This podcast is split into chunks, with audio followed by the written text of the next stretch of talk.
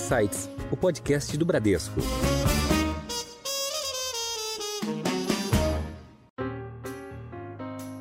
Enquanto a gente tem essa incerteza, os investidores eles correm para ativos baratos e líquidos. A gente está falando aqui de dois setores, petróleo e gás e bancos, que têm bons ativos, baratos e líquidos. E quando esse investidor está com muita incerteza, ele também procura uma duration baixa uhum. no seu portfólio. Aqui também ele tem ótimas opções para alocar agora. É, China está desacelerando, então ele não coloca o dinheiro lá na, nas empresas é, é, de petróleo chinesas. É, você tem a Arábia Saudita, mas a Aramco é um, é um papel caro. Né? É, o Oriente Médio ele tem ficado caro. Né? A Aramco é um papel que paga um, um, um dividend yield aí de 4%, é pouco. Né? Uhum. E agora com essa questão política um pouco mais incerta em México, sobre o Brasil. Né? Então, assim, é, a gente enxerga isso como uma grande oportunidade aqui para trazer fluxo para as empresas brasileiras. Então, acho que é uma questão, como o André comentou, talvez uma volta da confiança do empresário, enfim, voltar a ter uma confiança, voltar a investir Sim. e ter uma demanda e um ambiente melhor. Acho que o crédito volta gradual.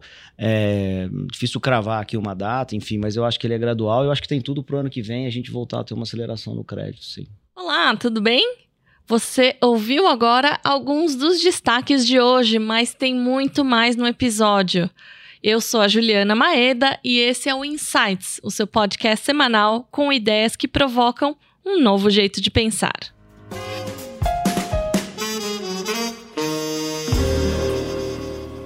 Conflitos mundiais, juros altos e inflação persistente em muitos países câmbio pressionado e a economia chinesa com problemas.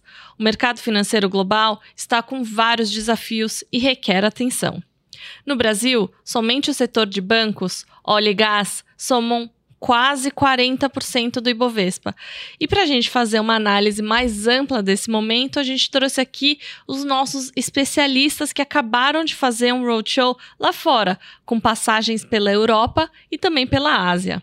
Você quer entender melhor de que forma as atuais peças do ambiente global e nacional se apresentam?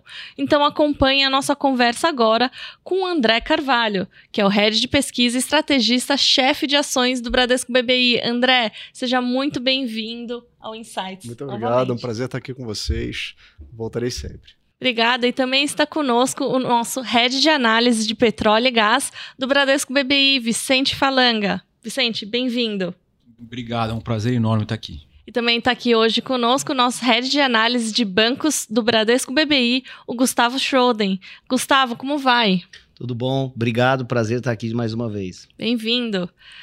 André, para a gente começar o nosso bate-papo, eu queria falar sobre juros americanos, que é uma pauta que muita gente está conversando, até o, o, o Roberto Campos Neto tem falado que é, é algo muito importante. É, os juros americanos ele, ele, teve essa forte alta né, nos últimos uh, meses, vários meses, é, e eles têm modulado o comportamento dos bancos centrais ao redor do mundo inteiro. Então, como é que essa situação é, segue no mercado americano é, e qual que é a influência, principalmente acho que aqui sob a ótica do Banco Central brasileiro? Obrigado pela pergunta. A gente tem conversado bastante com investidores ao redor do mundo e realmente as atenções hoje elas estão prioritariamente para fora. Os juros americanos é, representam a proxy mais perfeita do, da, do ativo de baixo risco no mundo. Então, quando eles sobem, como você descreveu, eles afetam o, o, os preços de ativos ao redor de todo mundo e geram um pouco de aversão ao risco. Foi isso que a gente observou nos últimos meses. Então, o, nos últimos meses, o quadro global ele se tornou ligeiramente negativo para países emergentes, entre os quais o Brasil. Hoje, os fatores globais eles são dominantes na fixação de preços de ativos. Eu acho que a gente hoje está no olho do furacão.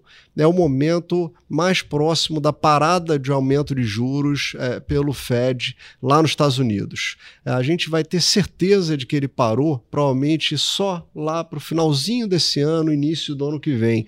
Então, essa volatilidade é, vai continuar conosco por mais algumas semanas. Tanto no Brasil quanto nos ativos americanos também. Lá né? fora também. E a gente vai ter um ambiente muito mais claro no primeiro trimestre do ano que vem. Então, quarto trimestre desse ano, muita muita volatilidade nos juros americanos, afetando as curvas de juros ao redor do mundo e trazendo aqui para o Brasil. A gente vai ter muita preocupação ainda com isso em definição dessa variável. Primeiro trimestre do ano que vem, essa variável ela já vai estar tá mais bem definida, uhum. as conversas não vão ser mais tanto de aumento de juros, mas de corte de juros, se tornará um ambiente muito mais propício aos investidores trazerem dinheiro aqui para investir no Brasil. Uhum. Em relação ao Banco Central brasileiro, ele lá atrás ele já se mostrava mais preocupado com o cenário internacional. Uhum. Eu diria que ele acertou com essa preocupação, essa preocupação se mostrou real e hoje ele, por estar tá cortando uh, os juros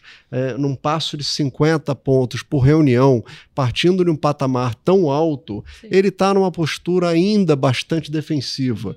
Ele está com a guarda alta, ele tem muito espaço para cortar e esperar essa definição nos Estados Unidos. Então, nosso cenário base é que o, o Banco Central brasileiro vai persistir no ritmo de corte de 50 pontos, por reunião, durante ainda algumas reuniões, e lá para o segundo TRI, talvez meados do ano que vem, ele vai se questionar se deveria reduzir o, o ritmo de corte. Uhum. Então ele tem ainda muitos meses cortando nesse passo, sem tanta preocupação com as taxas lá de fora. As taxas lá de fora vão trazer volatilidade, mas eu acho que não mudam o plano de voo. Plano de voo de persistir no ritmo de corte de 50 por reunião. Tá ótimo. É, Vicente, você teve agora em Roadshow na Ásia, é, uh, falando sobre óleo e gás, e até antes da gente falar dos, do, dos conflitos e do impacto desses conflitos geopolíticos, que são muitos, né? Infelizmente, é, tem um fator aí humano bem é, triste, é, mas eles estão vindo aí para afetar potencialmente os mercados mundiais. É, então, tem um outro fator também, que é a situação da economia chinesa. Então, a situação da economia chinesa, os, os, os conflitos geopolíticos. Como é que você enxerga esses dois fatores é, potencialmente trazendo algum, algum, alguma volatilidade para o setor de é, óleo e gás? É, boa pergunta. Começando por China, eu acho que aqui a gente tem é, a desaceleração de China ela traz um risco e uma oportunidade aqui para a América Latina. Né? O risco, obviamente, é ligado à demanda. Né? A China é um dos maiores consumidores de, de, de petróleo, ela desacelerando, obviamente, que significa menos demanda de barril. Ao mesmo tempo, esse é um risco que ele consegue ser controlado pela OPEP, que ela tem, tem estado bastante coordenada nos últimos anos é, sobre a liderança da Arábia Saudita. Então, toda vez que ela precisa fazer um ajuste aqui e ali na oferta, ela faz. Né? Uhum. Né? Obviamente que ninguém quer a China desacelerando de forma descontrolada, né? Sim. Mas eu acho que nem propriamente a China quer isso. Nem né? o governo, né? É, exatamente. Então você tem alguns pacotes aí de. Algum, alguns pacotes de medida aí do governo é, chinês que uhum. tem controlado isso. Sim. Né?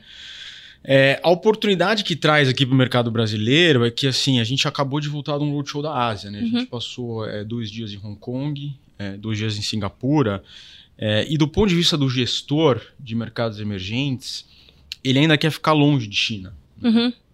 Então assim ele tem lá um bolso, ele tem que alocar capital, ele acaba tendo apetite para outras regiões, uma, uma delas sendo é, é, é, Brasil, uhum. né?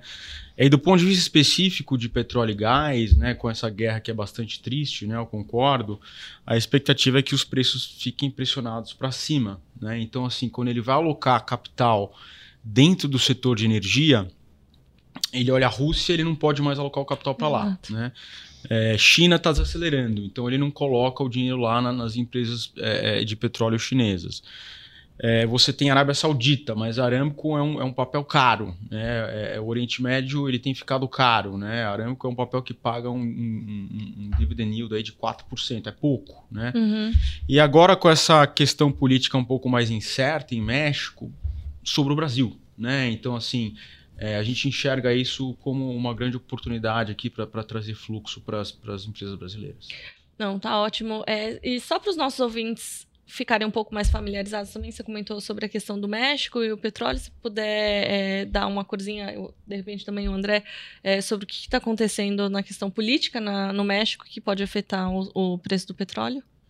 É, é, é, mais, é mais a questão política mesmo, é, Juliana. O, o presidente lá andou é, é, fazendo algumas mudanças nas regulações de algumas concessões, né, cortando algumas tarifas, isso acabou assustando um pouquinho é, é, um investidor que acaba tirando o fluxo de lá e trazendo para cá. Existe uma empresa muito grande, né? Isso. Relevante. Tem, tem, a Pemex, que é uma empresa que é, é, é do ponto de vi- é, ela do ponto de vista de equity ela não é muito procurada né uhum. mas assim do ponto de vista de dívida ela é bastante procurada uhum. é uma empresa que infelizmente né a produção do México vem declinando há muito uhum. tempo né uhum. por questões também de, de é, diretrizes e, e, e, concessões não muito bem é, organizadas como a gente uhum. tem no Brasil, isso acabou né, afetando o investimento de petróleo e gás no México. Então, Sim. assim, a produção do México vem caindo bastante e o governo depende muito da Pemex para arrecadar recursos, né? Então ah, também isso sim. atrapalha bastante.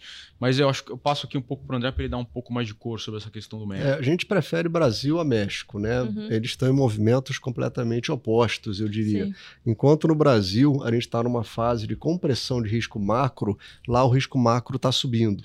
Lá a gente vai ter eleições presidenciais ano que vem no México, com uma incerteza grande sobre a questão de política econômica lá no país. Uhum. A gente tem questão de eleições nos Estados Unidos, Estados Unidos com repercussões sobre o México. Uhum. E a economia americana ela está numa fase agora de uma desaceleração né, muito clara. Então, é, ano que vem, enquanto a gente vai ter o, o Brasil acelerando, uhum. é, Estados Unidos desaceleram e México desacelera também. Então, é um movimento bem diferente. Né? Então, por essas diferenças e por os ativos no Brasil estarem muito mais baratos, uhum. a gente olha para México e prefere Brasil. É, aí a gente coloca essa conversa no contexto global que o Vicente falou, né? Em termos relativos, o Brasil cresce para atrair capital externo. Tá. Eu acho que o Vicente já adiantou um pouquinho. A, a gente é, tem um protagonismo, sim, no, no, no setor é, de petróleo, mas qual que é a avaliação dos asiáticos olhando para... Os asiáticos e até os europeus olhando para o Brasil? É, eles olham o Brasil só como a Petrobras ou como é que é, é, é a, a leitura deles? Não, eles não olham só é, com o Petrobras. Assim, eu, como analista de petróleo e gás, acabo focando muito no uhum. setor, né? Claro. É, mas, assim, o, o, que a gente percebe, principalmente do asiático, que está é, 11 horas para frente, ele acaba ficando muito distante do noticiário, né? Às uhum. vezes sai um negócio, ele acordou, ele perdeu, né? Então, assim, ele, ele, ele prefere é, tomar posições em papéis que sejam bastante líquidos, né? Assim, uhum. Assim, no meu caso, uma Petrobras ou uma PetroRio, né? É, que assim, é, é, é, considerando que ele tem algum atraso, algum lag ali, assimetria de informação, ele consegue montar a posição mais rápido ou sair mais rápido, de, uhum. dependendo do, né, do que acontece, né? É, então, assim, mas o interesse é, é, generalizado, assim, né? A gente até vai fazer uma conferência do BBI em abril do ano que vem, lá na Ásia, em Hong Kong e Singapura, e né, acho que 15 ou 20 companhias de vários setores estão indo e o interesse é uhum. é generalizado. Muito bom. É, Gustavo, é, você também passou pelos uh, Estados Unidos falando sobre o setor de bancos brasileiros, né? Como é que é a, a percepção do investidor lá? É, e se você acha que é, teve uma melhora é, tanto do, do ponto de vista de captação de novos empréstimos é, para os nossos bancos aqui e o, o, qual que é a opinião do, do investidor americano, principalmente, sobre os nossos bancos? Não, legal, Juliana.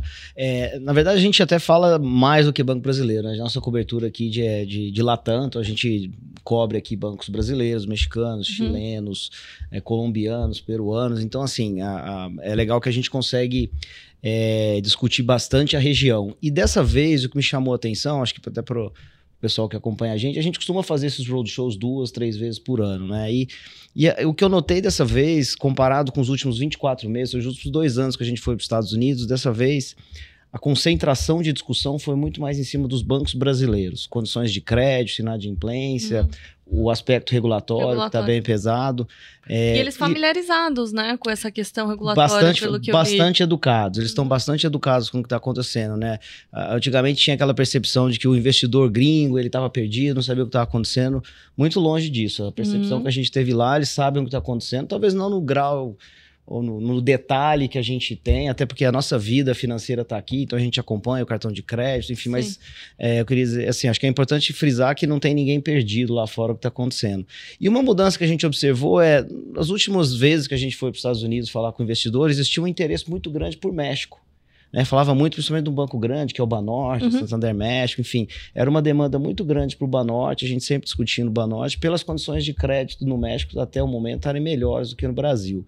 O que a gente observou agora é uma percepção de como o ciclo de inadimplência, né, muito provavelmente no Brasil já está no final, o investidor estrangeiro começa a olhar, principalmente o investidor americano, que a gente estava lá, ele começa a olhar e falar: bom, os bancos brasileiros estão no final de ciclo de inadimplência, isso começa a abrir uma porta para uma reaceleração de crédito. Uhum. Junto a isso, existe a, a, a, questão da queda dos juros, que também ajuda é uhum. na, no processo de desalavancagem das famílias e das empresas. Então, a gente observou uma demanda muito maior. A gente discutiu muito é, bancos brasileiros, principalmente os bancos grandes, né, que têm uma liquidez maior.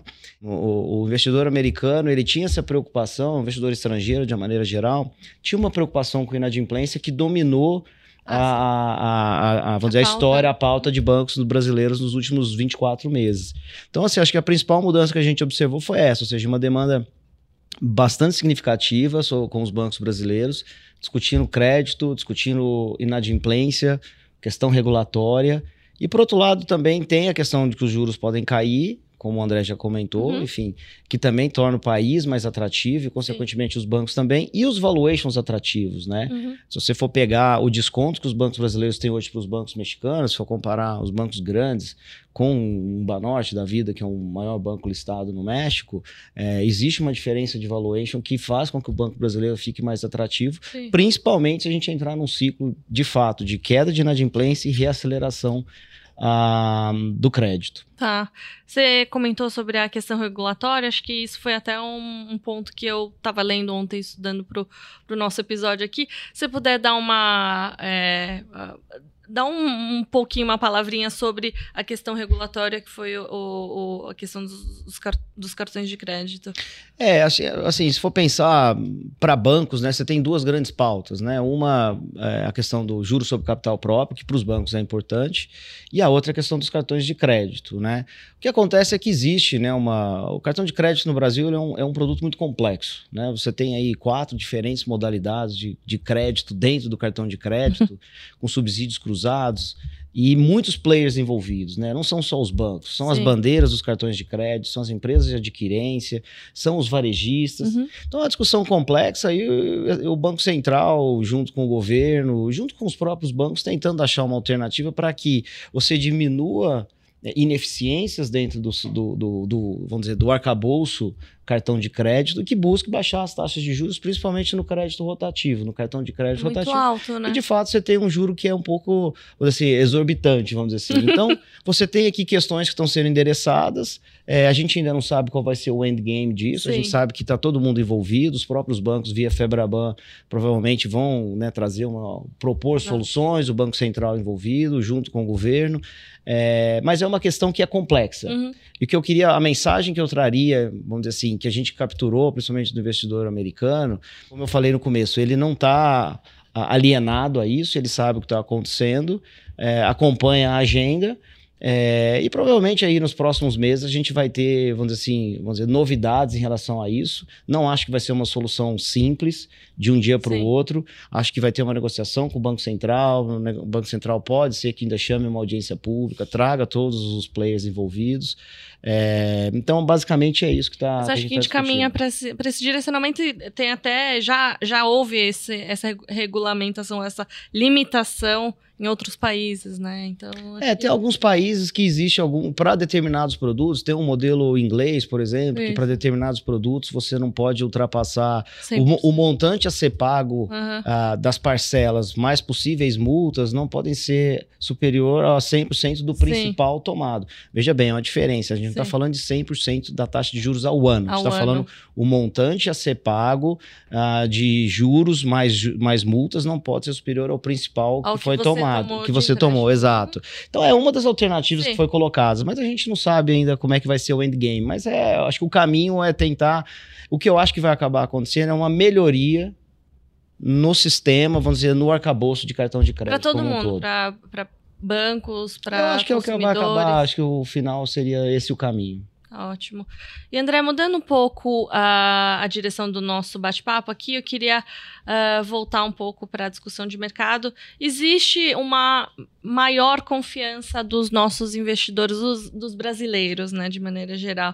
É, mas eles acham que realmente, ou a gente acha que realmente uh, o governo brasileiro vai fazer esse ajuste fiscal é, e como é que vai ficar em 2024? Acho que essa é a pergunta que todo mundo quer Sim. responder, a pergunta de um milhão.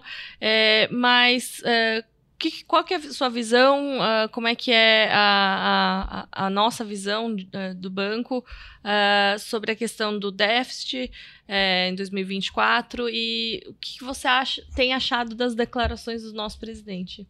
Bom, fiscal é o principal problema do Brasil. Né? Tem um ajuste fiscal que está em curso. Esse ajuste fiscal ele começou nesse ano, várias medidas importantes já foram a, a, aprovadas e outras apresentadas, e esse ajuste fiscal ele vai continuar sendo implementado. O presidente, quando ele vem a público e ele fala é, que ele é contra o contingenciamento, ele coloca um limite político nesse ajuste fiscal. Então, a partir da fala do presidente, esse ajuste fiscal ele passa a ter que contar muito mais com receita do que com corte de despesa. É, essa é a conclusão principal. E o ministro Haddad ele tinha a, a possibilidade de contingenciar, é, congelar algumas despesas em março do ano que vem. Quando o presidente diz que não quer isso, ele tira um pouco margem de manobra do ministro uhum. e aumenta a ansiedade em relação ao aumento de receita. É, então, hoje, a atenção nossa ela está muito voltada para o Congresso. Você tem várias medidas lá para aumentar a arrecadação, você tem a nova tributação de fundos offshore, onshore, tributação de jogos online, a tributação de subvenções, é, como de CMS, uhum. né? você tem é, é, o juros sobre capital próprio. Todas essas matérias elas devem ser discutidas agora, nas próximas semanas, e a perspectiva é de aprovação dessas matérias. Na minha opinião, não faz sentido se discutir e se alterar a meta de superávit primário do ano que vem, sem antes a gente ter a resposta do Congresso a essas medidas de aumento de arrecadação.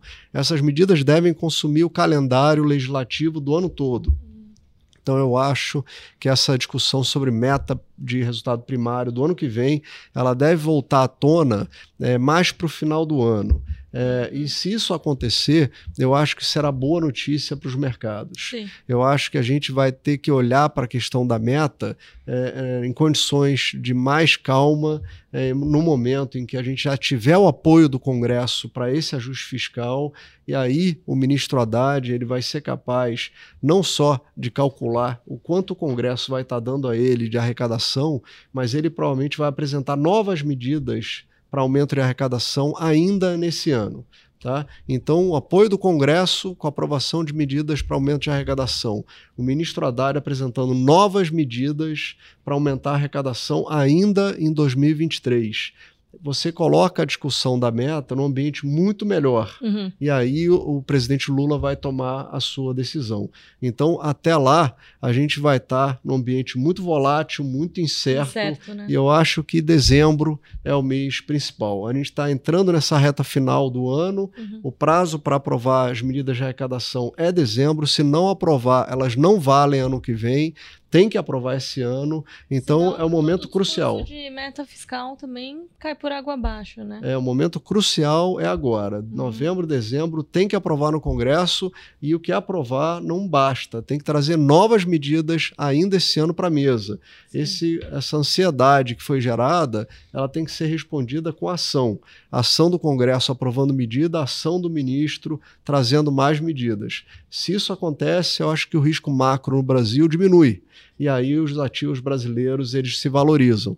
Então veja bem quando eu falei que nesse quarto trimestre é, é, é um ambiente maior de incerteza relacionado aos juros americanos, uhum. mas também é um ambiente de maior incerteza relacionado ao fiscal no Brasil. Uhum. Então a gente agora está no ambiente de, por isso que eu digo que é o olho do furacão, é a máxima incerteza, vale até o final do ano. Sim. Entrou ano que vem, reduz o risco externo, reduz provavelmente o risco fiscal aqui no Brasil, e aí eu acho que é um ambiente de investimento muito melhor. Então hoje a turma está muito defensiva né, ativos líquidos, né, é, é, apostas em ativos baratos. Eu acho que muda um pouco a alocação à medida em que a gente for para o ano que vem e a, a, o aumento de tomada de risco ele é, é, na virada do ano. Eu acho que isso é um bom gancho para a minha próxima pergunta e até depois Uh, se o Gustavo e o Vicente, o, o Vicente e o Gustavo quiserem uh, completar também, uh, como, como fica o investimento em ações na Bolsa? É, a gente sabe, a gente discute bastante que uh, os, os, ativos da bolsa, as empresas da bolsa estão uh, mais baratos, estão mais atraentes do ponto de vista de preço. Como fica aos olhos também, não só do investidor brasileiro, mas também do investidor eh, internacional olhando para a Bolsa Brasil? começar aqui a responder, a primeira coisa é que os ativos na bolsa estão realmente muito baratos. E a dúvida é se eles vão permanecer baratos e a gente não tem uma boa oportunidade aqui, ou não, se a gente vai ter um catalisador que torne esses ativos mais. É, valorize esses ativos no futuro. Né? Eu acho que a gente não deve comprar bolsa no Brasil pensando no corte de juros pelo Banco Central. Uhum. A gente deve comprar bolsa no Brasil pensando em redução de risco macro. Uhum. É uma redução de risco macro que vem lá de fora, Estados Unidos principalmente, mas China também, e aqui no Brasil é fiscal. Né? Então a gente precisa da definição do fiscal brasileiro, do juros americano, para a gente destravar valor na bolsa. Enquanto a gente tem essa incerteza, os investidores eles correm para ativos baratos e líquidos. A gente está falando aqui de dois setores, petróleo e gás e bancos, que têm bons ativos, baratos e líquidos. E quando esse investidor está com muita incerteza, ele também procura uma duration baixa uhum. para o seu portfólio. Aqui também ele tem ótimas opções para alocar agora, já. Não precisa esperar o cenário clarear tanto na medida em que a gente andar e esse cenário se tornar mais claro e esse investidor começar a tomar mais coragem para alocar mais em ações, aí a gente vai, por exemplo, flertar mais com papéis cíclicos, né, como uma Vibra, uma Vibra, por exemplo, alguns papéis como bond proxies muito baratas, é, como uma Allianz Sonai, né? A gente tem opções boas em utilities, como uma Copel, por exemplo, né? E olhar também para small caps, que é um setor que hoje está muito largado, tem muitas boas opções ali, mas acho que o momento de cíclicos e small caps está muito mais para o primeiro trimestre do ano que vem do que para agora. Agora eu acho que óleo e gás, bancos têm boas opções.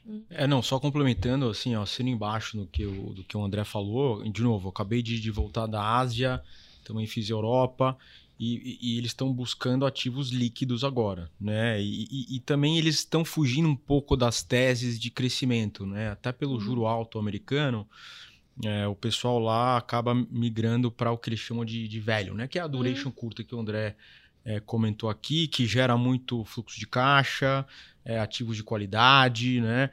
E dentro de óleo e gás, como eu já falei, a Petrobras, né? A Petrobras, é, apesar dos dos riscos aí de governança que a gente acaba lendo lá e cá, é, tem um ativo muito sólido e já aprovado, que é o pré-sal, uhum. né? E a companhia paga um dividendo aí, é, um yield de dividendo de mais ou menos 15% em dólar, né? É. Imagina, onde você acha isso? São poucos lugares do mundo Sim. que você acha isso. Então, Petrobras tem sido uma recomendação nossa. E PetroRio também, que é um ativo bastante líquido, é, apesar dele, dele ser uma tese um pouco mais de, de crescimento, é uma tese de, de que, que já, já, se provou, né? Ativos de bastante qualidade, um manager bastante sólido, uhum. né? E que também gera muito fluxo de caixa, né? Ainda mais esse petróleo aí na casa dos 90, né? uhum. né? Então ela vai girar aí de 20 a 25% uhum. é, é de, de, fluxo de caixa para o acionista ano que vem. Então, assim, essas duas é. teses, elas chamaram muita atenção lá fora, continuam chamando. É, e no segundo momento, como, quando, como o André falou, né, eu acho que de repente a gente já pode migrar, dependendo do que acontecer com os juros dos Estados Unidos, para tese um pouco mais de crescimento. Aí são outras é, junior NPs aqui menores, como o Petro Recôncavo, uhum. o 3R, né? Eu acho que por enquanto estão prestando pouca atenção nessas teses, mas no futuro eu, eu não descarto. Não, acho que assim, eu, eu, não podia vir numa hora melhor, como o André falou, né? A gente até fez, uh, a gente fez um upgrade no setor recente, a gente é, tinha uma recomendação mais neutra é, e até um pouco mais negativa com os bancos brasileiros durante os últimos 24 meses, uhum. justamente pela questão da inadimplência, que promoveu um de-risking nos bancos, ou seja, desacelerou o crédito, buscou uh, uh, produtos com menor spread.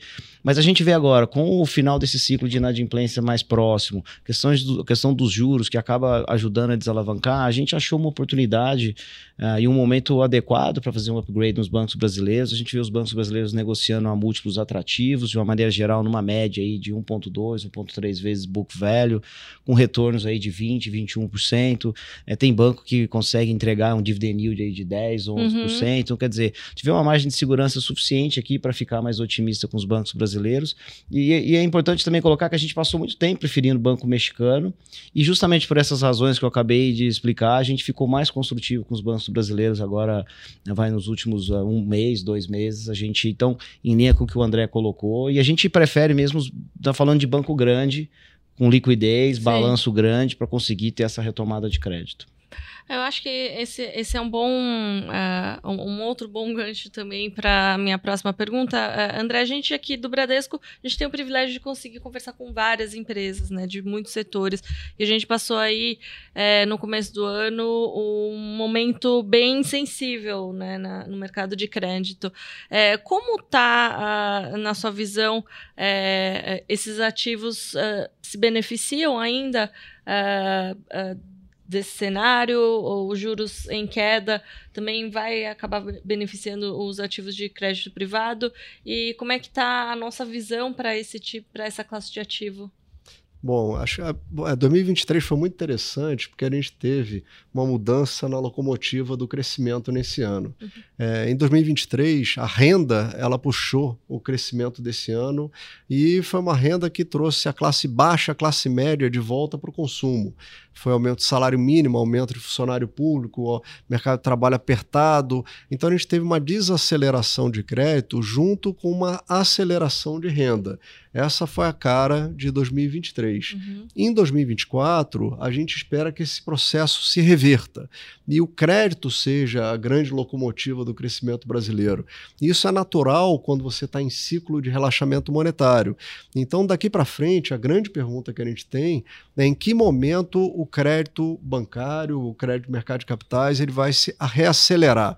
A gente já observou uma certa estabilização e a perspectiva é claramente de melhora. Hoje a gente aposta no segundo trimestre do ano que vem. Uhum. Então a gente está contando uma história em que você começa a melhorar os indicadores de crédito, indicadores de inadimplência, a demanda começa a aumentar, só que uma melhora realmente robusta do, pra, do crédito ele vem um pouquinho mais na frente. Né? Então a gente está se preparando para isso, e se isso acontece, isso joga o crescimento muito favorável para quem depende de crédito. Setor de construção, setor é, é, de bens duráveis, máquina e equipamento, aqueles que foram mais amassados na fase de combate à inflação, uhum. eles finalmente saem né, é, é do buraco né, e começam a ver uma perspectiva de alta. É a volta cíclica da economia puxando esses setores. Por isso é que eu digo que no primeiro TRI do ano que vem, a gente vai estar olhando muito mais para os setores cíclicos e para os small caps, papéis de pequeno valor, é, é, nesse ambiente. Tá? Eu acho que é uma transição relativamente lenta. Tá. A gente está passando agora, nas conversas com as empresas que a gente tem, é, a gente está vendo a economia doméstica desacelerar, porque é um crédito ainda fraco, com a renda perdendo um pouco de força. Terceiro e quarto trimestre são trimestres de baixo desempenho da demanda doméstica brasileira. Uhum. Isso é bom para o Banco Central. Isso ajuda no combate à inflação, ajuda na continuidade do corte de juros e aumenta a nossa confiança de que o ciclo de crédito vai ser retomado ano que vem. Tá ótimo. Uh, Gustavo, você quer comentar, uh, completar? Eu, eu não, acho super interessante. Esse tema faz todo sentido, até porque a temporada de balanço já começou e os bancos, né, só dois bancos já publicaram os resultados, mas a gente já observa uma, uma mudança na tendência de crédito. Né? A gente passou uh, vai até o segundo trimestre uma desaceleração bem forte, uhum. principalmente no crédito ao consumo. Uhum. É, e a gente observa agora nos dois bancos que já publicaram uh, os resultados do terceiro trimestre, a gente já vê uma, uma, mudança de tendência. Começando ainda numa linha de payroll, ou seja, de crédito consignado. Uhum uma leve aceleração em veículos. A gente ainda vê o setor de crédito mais ao consumo, como cartão de crédito, crédito pessoal, ainda numa tendência de desaceleração, que eu acho que é natural, que foram as linhas que mais apresentaram aumento de inadimplência, e ela está muito mais ligada à alavancagem das famílias, que provavelmente vai melhorar quando, quando o efeito dos juros cair, quando, quando o efeito da queda de juros for efetivo, então você começa a ter um processo de alavancagem, mas eu acho que a tendência é a gente começar a ver uma reaceleração do crédito. Eu acho tô alinhado com o André. Acho que vai ser gradual, uhum. né? Eu não acho que a gente vai ver uma virada muito rápida, porque o ciclo de inadimplência dessa vez foi muito pesado, principalmente no consumo. Eu só colocaria um ponto aqui que é engraçado, que, como o André comentou, é curioso a gente observar que se os bancos desaceleraram a oferta de crédito ah, para as empresas, uhum. né, para o lado corporate, pela falta de demanda. E no lado pessoa física, Uh, tinha demanda, mas pelo risco de inadimplência que estava muito alto, precisava uhum. desacelerar. Então, acho que é uma questão, como o André comentou, talvez uma volta da confiança do empresário, enfim, voltar a ter uma confiança, voltar a investir Sim. e ter uma demanda e um ambiente melhor. Acho que o crédito volta gradual, é difícil cravar aqui uma data, enfim, mas eu acho que ele é gradual. Eu acho que tem tudo para o ano que vem a gente voltar a ter uma aceleração no crédito, sim. Tá ótimo. É, Vicente, a gente está caminhando uh, já agora para o final, mas eu queria que você comentasse um pouquinho sobre a, a, a nova empresa aí que está surgindo, uh, que é a Pioneer Natural Resources e a ExxonMobil, é, e qual que vai ser uma estimativa, é claro, é, que a gente não tem bola de cristal, infelizmente, mas é, o que você acha que vai mudar no mercado é, é, é de óleo e gás no mundo? É, se você acha que essa vai ser a primeira grande mega major company, empresa do, do mundo? então, assim, acho que a, foi, um, foi uma transação bastante robusta, uma das maiores que a gente já viu é, em alguns anos, né? Então sempre chama é, muita atenção, né? É, em seguida teve é, outra é, que foi a Chevron, né? Uhum. Eu acho que a primeira, o primeiro sinal que isso passa para o mercado é que é, essas companhias elas estão apostando é, numa vida mais longa para petróleo. Né? Uhum. Né? Então, você não compra uma companhia claro. é, de petróleo desse tamanho, né? no caso dessa aquisição da Pioneer foi mais de 50 bilhões de dólares, se você esperasse que a demanda de petróleo começasse a cair uhum. né? já ano que vem, né? ainda mais pagando os múltiplos que eles pagaram é, que foi que foi que foram bastante elásticos, uhum. né? É, é, tanto que o papel da Exxon caiu bastante quando ela comprou, né? E mesma coisa com o da Chevron, né? Então você está comprando uma companhia grande com petróleo a 90 dólares, idealmente você faz esse tipo de aquisição quando o petróleo está 40, né? Sim. Né? que você consegue comprar mais barato. Então assim, eu acho que essa foi é, a primeira sinalização. A segunda sinalização é que assim é, por mais que existe uma percepção de que pagaram caro, né, esse mercado daqui para frente ele vai ter que se aproveitar de sinergias, né? É, então, assim, como é que você pega uma tecnologia que já existe, por exemplo, na Exxon, né, que, que não era utilizado na Pioneer, né, que é você perfurar poços mais, mais longos, por exemplo, né, e você usa a base de ativo da Pioneer, você replica essa tecnologia, uhum. né? Isso vai te dar ganhos é, de escala bastante importantes a longo prazo, né? E também de, de custo, de Enem, sem entrar nesse, nesse mérito, né? Eu acho que isso é importante também porque daqui 40 anos, né? É, não é que o mundo não vai consumir mais petróleo, né? O mundo vai continuar consumindo petróleo, só que numa quantidade bem menor. Né? Hoje é, a demanda né, de gasolina e diesel, né, ela representa mais ou menos 60% do consumo é, global de petróleo. Se a gente no futuro tiver carro e caminhão elétrico, imagina você né, não ter de repente, não é de repente, né, é bastante gradual, mas uhum. assim, daqui 40, 50 anos, Uma potencialmente essa, né? essa, uhum. essa, demanda some, né? Uhum.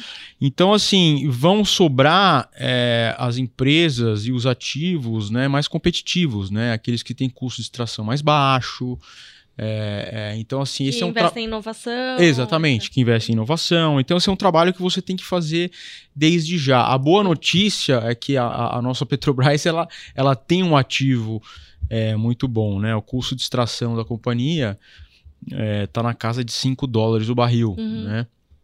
Que é bastante baixo, claro. Daí você adiciona imposto, Uhum. é, você adiciona CAPEX, até vai para uns 25, 30, mas assim, vão sobreviver a longo prazo essas companhias que investirem em tecnologia e, e produtividade. né? Então, eu acho que esses foram as duas principais mensagens é, que a gente tirou dessa, dessa mega aquisição aí. André, você quer comentar alguma coisa sobre eh, eh, o setor de petróleo, energia, a matriz energética? Eu acho que seria legal a gente ouvir um pouco de você. É, eu acho que na verdade a gente está aqui no Brasil, é interessante, quando a gente traz para o mercado financeiro, a gente não falou muito de câmbio, né? É, É, e eu acho que uma das razões para vir muitos recursos aqui para o Brasil estão relacionados justamente a essas possibilidades de investimento em recursos naturais, é, ma- ma- matriz é, de energia mais limpa, né?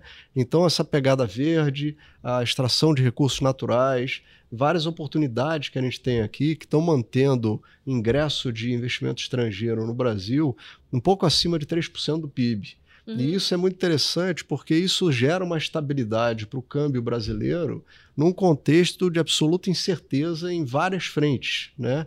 Então, eu acho que essas oportunidades todas que a gente tem visto aqui Uhum. estão se transformando em investimentos e estão se traduzindo nessa estabilidade de câmbio que a gente está observando.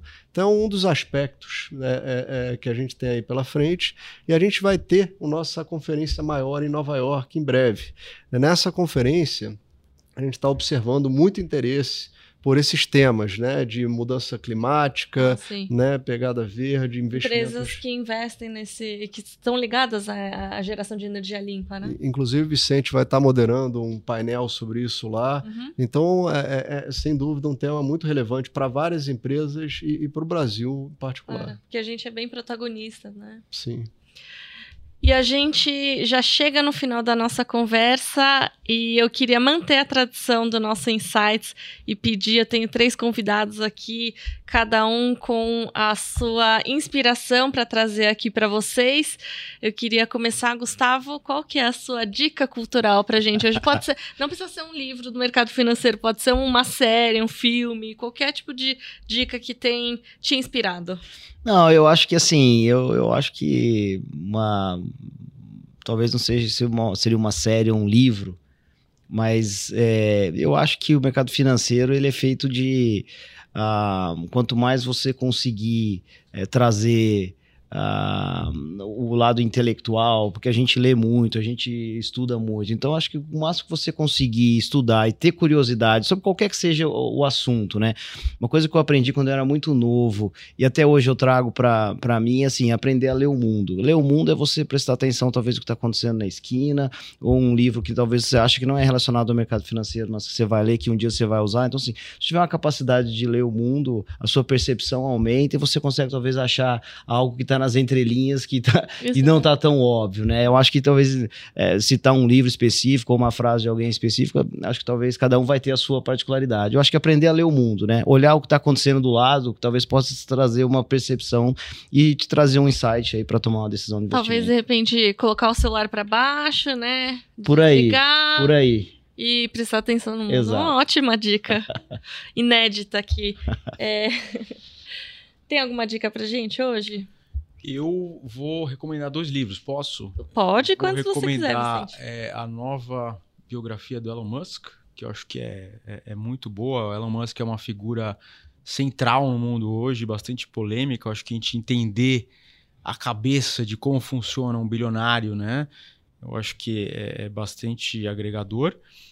E eu acho que todo mundo deveria ler um livro que chama How to Avoid a Climate Disaster, do Bill Gates. Né? Aham. Nesse, nessa tema aí de transição energética, eu acho que é responsabilidade de todos nós entender né, de onde vêm as emissões, né? Para a gente não perder tempo é, com ações que sejam inócuas, né? Para a gente atacar o problema da- do, do aquecimento global de forma bem assertiva. Esse é um livro que é, é, agrega muito nesse sentido. Legal. André, tô ansiosa para ouvir essa dica. Olha, eu vou numa série da Netflix chamada Zonas, Azu Zonas Azuis. É, essa série, ela, ela, ela, exato, assim, ela fala exatamente.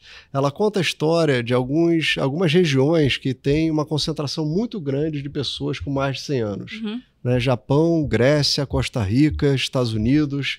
E é, é, o pesquisador ele vai até lá tentar entender um pouco é, do que, que essas pessoas fazem para ter essa longevidade, né? O que há de comum é, é, entre elas. Então, é, tem várias dicas aqui dessas pessoas para a gente, né? Qual que é uma Primeira delas? é assim, manter uma vida social muito ativa, é, deixa o celular é, é, virado para baixo, né? se divirta, ria, consiga equilibrar sua vida fazendo sempre muitos exercícios físicos, né? Tente eh, se estressar o mínimo possível. Uhum. Então, são, mas são várias dicas para dar sustentabilidade na, na vida, né? Equilíbrio. Eu acho que essa dica vale para nossa vida pessoal, para os negócios, claro. né? Equilíbrio é, é, é o mais importante. Obrigada, adorei essa dica. E esse foi mais um episódio do Insights, o podcast do Bradesco. E eu tive o prazer de conversar com o André Carvalho, que é o head de pesquisa estrategista-chefe de ações do Bradesco BBI. André, muito obrigado pelo bate-papo, eu adorei. Obrigado, obrigado pelo convite. Estamos esperando um novo convite para voltar aqui. Com certeza, vão vir vários outros convites. E, Vicente, eu queria é, te agradecer também, o Vicente Falanga, que é o head de análise de Óleo e Gás do Bradesco BBI. Muito obrigada pela sua participação hoje. Imagina, obrigado você, Juliana. Espero tá, estar aqui mais vezes. Obrigada. E eu queria também agradecer ao Gustavo Schroden, que é o head de análise de bancos do Bradesco BBI. Gustavo, obrigada e espero que você venha de volta aqui ao Insights. Obrigado, Juliana. Foi muito bom e sempre que precisar, só chamar a gente aí. Ah, ótimo. E vocês que nos acompanham já sabem, toda semana tem episódio novo do Insights. A gente está nas principais plataformas de áudio, no YouTube, no Instagram, no perfil podcast.insights. Segue a gente, fique por dentro das gravações, dos bastidores e muito mais. Você pode também ativar o sininho aqui na plataforma e ser avisado toda vez que sair um novo episódio. Tchau, até a próxima!